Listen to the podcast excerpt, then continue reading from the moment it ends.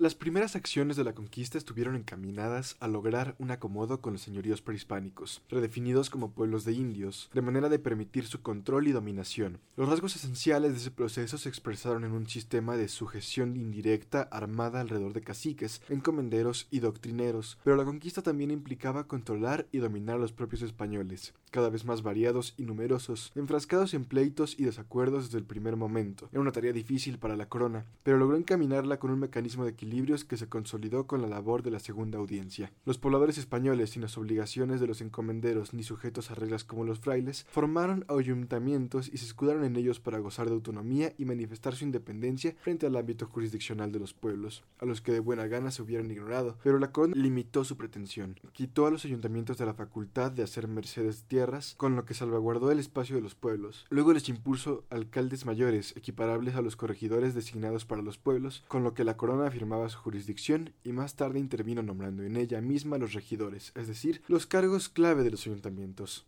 Estos habrían de quedar reducidos a atender cuestiones puramente urbanas como el abasto de carnes y aguas y el control de las panaderías o las licencias de mercaderes u oficiales. No por ello quedaron empobrecidos en los asuntos cotidianos, había de promedio grandes cantidades de dinero y el poder que deriva de ello. Entre la población de ascendencia prehispánica, es decir, los indios, también había diferencias profundas, no en cuanto a raza y bases culturales compartidas, pero sí en lengua, identidad étnica y condiciones socioeconómicas. Por añadidura, su respuesta a las situaciones que originó la conquista distó de ser unívoca. Sus procesos de mestizaje o de rechazo tuvieron tantas vertientes como diferencias había en el mundo mesoamericano. Con la fundación de ciudades españolas y las primeras manifestaciones de expansión, se produjo un movimiento demográfico hacia fuera de los pueblos de indios, ya desde antes muchos hombres habían marchado de grado o por fuerza, acompañando a los conquistadores en sus campañas, y no fueron pocos los que debieron seguir su vida en otras partes. Otro imán que movió esa migración fue el surgimiento de un mercado de trabajo, primero en las ciudades españolas y la minería, y después en la agricultura y otras actividades. A esto deben sumarse algunas de las implicaciones del mestizaje. Lo más significativo del proceso es que incorporándose en él tributarios y terrasgueros dejaban de serlo,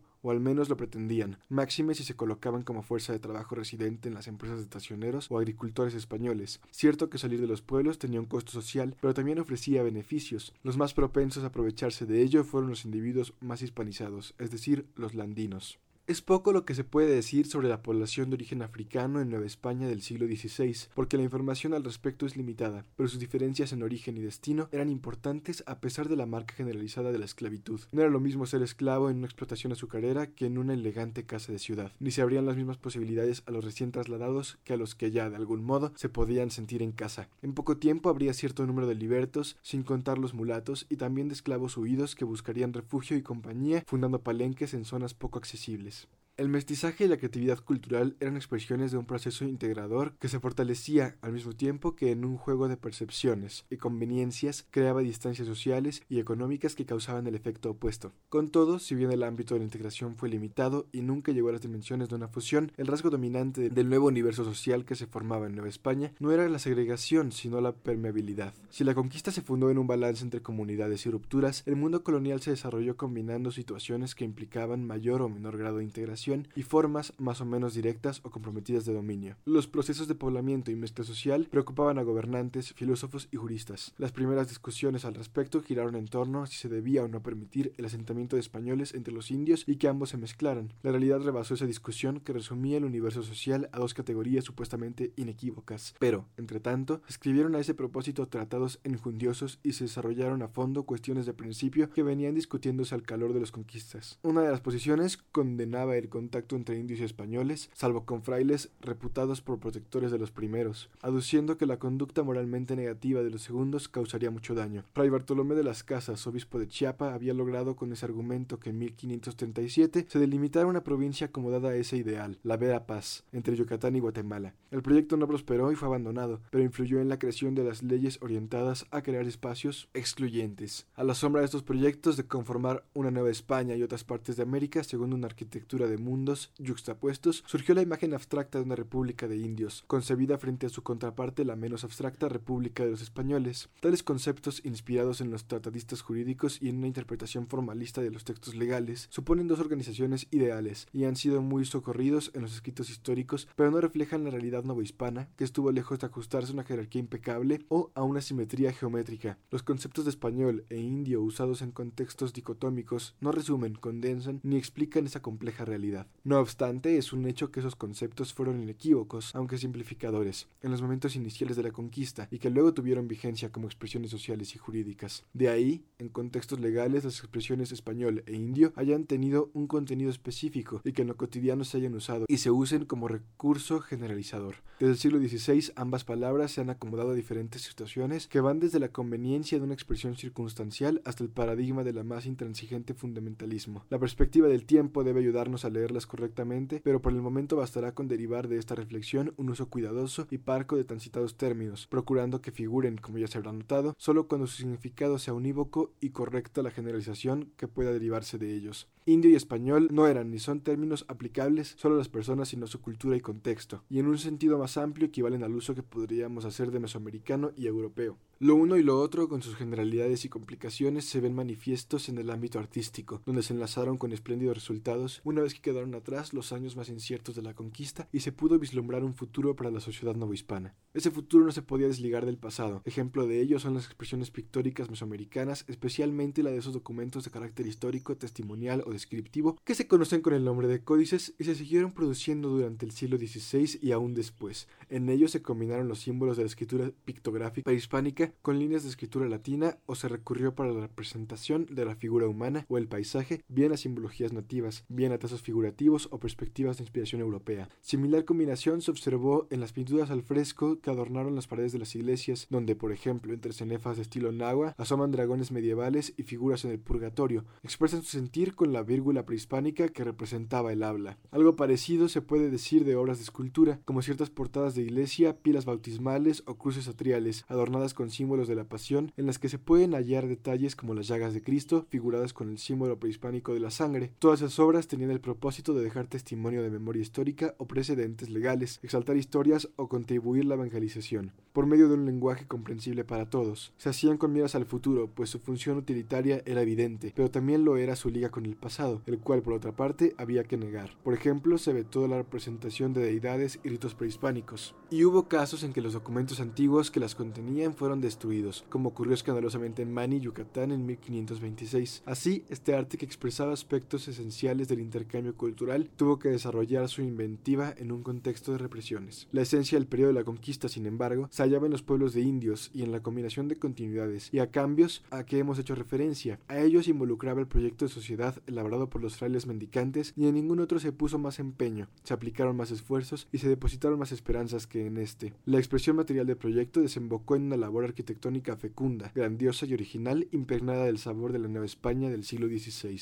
Los frailes decidieron consolidar sus doctrinas o unidades de administración religiosa en las cabeceras de los pueblos, al tiempo que éstas cobraban sustancia al de medidas de índole política y fiscal como la instalación de cuerpos de república, cada doctrina y por extensión cada pueblo debía tener su máxima expresión física en un conjunto de iglesia y convento diseñado para la función que se quería desempeñar. Lo fundamental de cada conjunto conventual era su ubicación en un lugar prominente demarcado por una barda tras cuyo frente se desplegaba un patio o atrio donde quedaban a la vista los edificios de la iglesia, el convento y un altar abierto hacia el propio atrio, cuyo espacio fungía en esta circunstancia como una segunda iglesia al aire libre. Más atrás, todavía en el lado interior de la barda, habían huertas, cisternas y otras dependencias. Los alardes de arquitecturas se hacían patentes por doquier. Los conventos tenían un frente con arcadas, abundaban en celdas y salones dispuestos alrededor de un claustro con columnatas y si había dos pisos contaban con una escalera amplia y elaborada. Las iglesias contiguas solían ser de una nave con bóveda corrida, a veces de estructura gótica con balcón para el coro sobre la entrada y ostentaban las fachadas y portadas en el Renacimiento o en un temprano barroco, y habilitadas por columnas, pilastras, cenefas, angelillos y estatuas de santos, excepto en Yucatán, donde se optó por una simplicidad masiva, los altares que se abrían al atrio estaban insertos en construcciones muy variadas e imaginativas, balcones, portales, nichos gigantescos y en ocasiones verdaderas iglesias sin paredes, y son la expresión más original de la arquitectura colonial novohispana. Los pueblos de indios entraron en la segunda mitad del siglo XVI, dejando atrás las circunstancias de la conquista y enfrentando las nuevas situaciones de la experiencia colonial.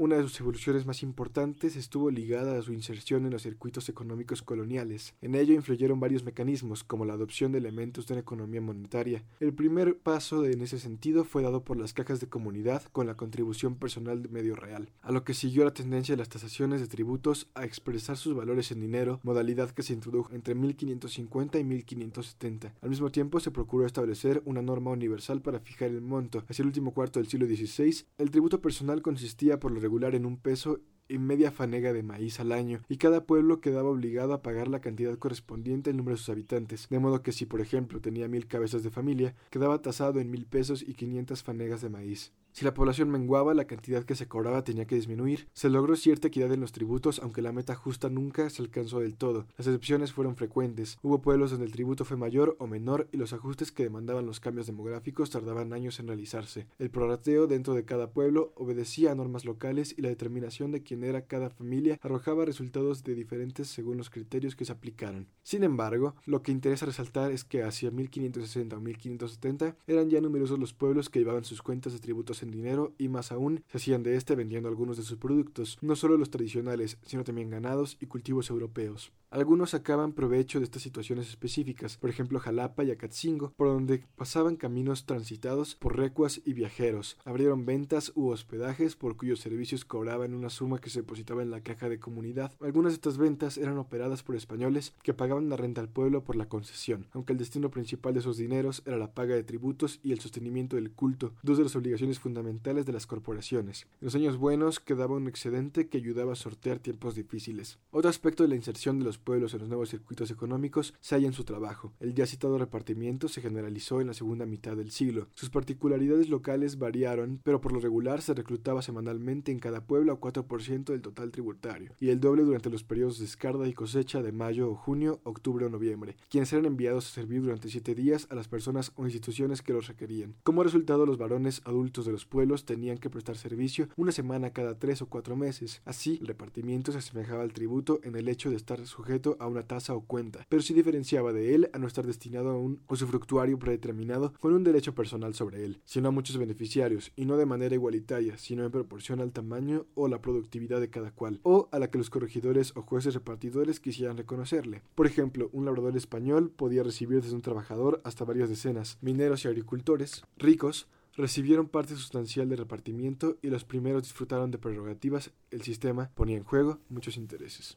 Caciques y principales habían tenido privilegios y un espacio amplio de poder. Los últimos de manera más reducida o en un ámbito más local, en el medio de sus privilegios, estaba el derecho a los tributos de los terrasgueros, cuyas obligaciones solían ser inseparables de las tierras que ocupaban. En razón de esto, parte considerable de la población estaba excluida de los tributos destinados al rey o a los encomenderos. Desde luego los caciques y principales también lo estaban, pero el descenso demográfico había ocasionado merma importante en toda clase de tributos y servicios.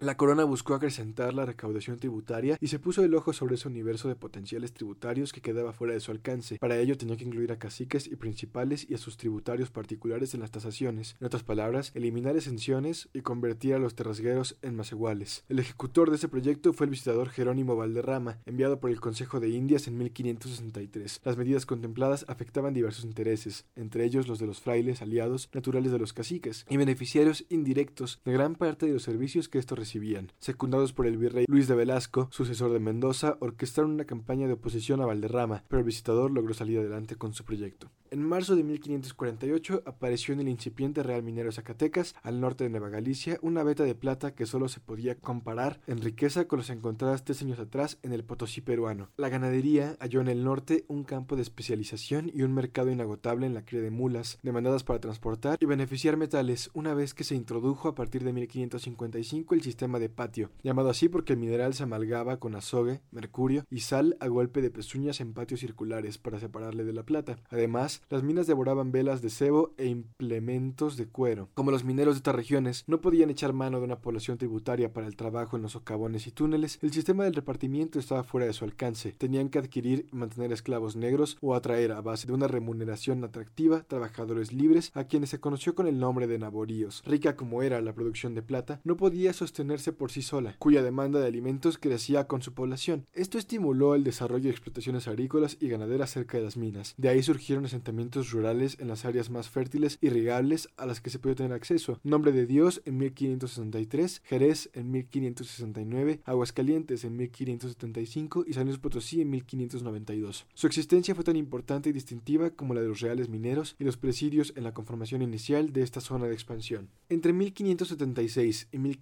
1581, todavía tiempos de Martín Enríquez, Nueva España se vio arrasada por otra gran epidemia, tal vez de tifo, no menos devastadora que las anteriores, aunque las cifras fueron menores. Murió casi la mitad de su población subsistente, dejando una cifra total en menos de 2 millones. Además, hubo epidemias menores antes y después. Todo ello dejó huella profunda en los pueblos de indios, máxime que los movimientos de población inducidos por la enfermedad se combinaron con los propiciados por las congregaciones y el fenómeno de las tierras vacías se acentuaba. Problemas de sucesión afectaron la posición de los cacicazgos, mientras la estructura de tributos y repartimientos se debilitaba. Quienquiera que hacia 1600 hubiera comparado los pueblos de entonces con los de 1550 habría encontrado difícil conciliar las imágenes de unos y otros. Nueva España ya tenía un paisaje nuevo. Frente a la contradicción de los pueblos tenía lugar la expansión de todos aquellos de un modo u otro asociados con el dominio y la colonización de españoles. Hacia 1600 representaban a uno de cada cuatro o cinco habitantes de Nueva España o de cada tres o cuatro de Nueva Galicia. Si bien la proporción era notablemente menor en Yucatán y las provincias norteñas. Un caso de redefinición regional y de creación de paisaje nuevo fue particularmente llamativo el del Valle de la Toyac, que en parte había sido una zona casi despoblada a la llegada de los españoles debido al aislamiento que sufría Tlaxcala. Los españoles fundaron en ese valle la Puebla de Los Ángeles y la Villa de Carrión, hoy Puebla y Atlisco respectivamente. Dedicaron las tierras a empresas agrícolas y propiciaron movimientos de población y trazaron caminos nuevos. La ruta de la Ciudad de México al litoral de Golfo se tendió por el valle, relegando la vía prehispánica que se orientaba a Tuxpan y no a Veracruz. Con estos desarrollos se daba también un proceso de mestizaje que contribuía a la caracterización socioeconómica del área. En la segunda mitad del siglo XVI, el valle adquirió una estructura regional tan dominante que llegó a absorber el espacio tlaxcalteca, a pesar de que éste había tenido una personalidad bien definida en el pasado. En ningún otro lugar se veía contraste tan grande porque la región y el paisaje poblanos eran estructuralmente nuevos y muy españoles.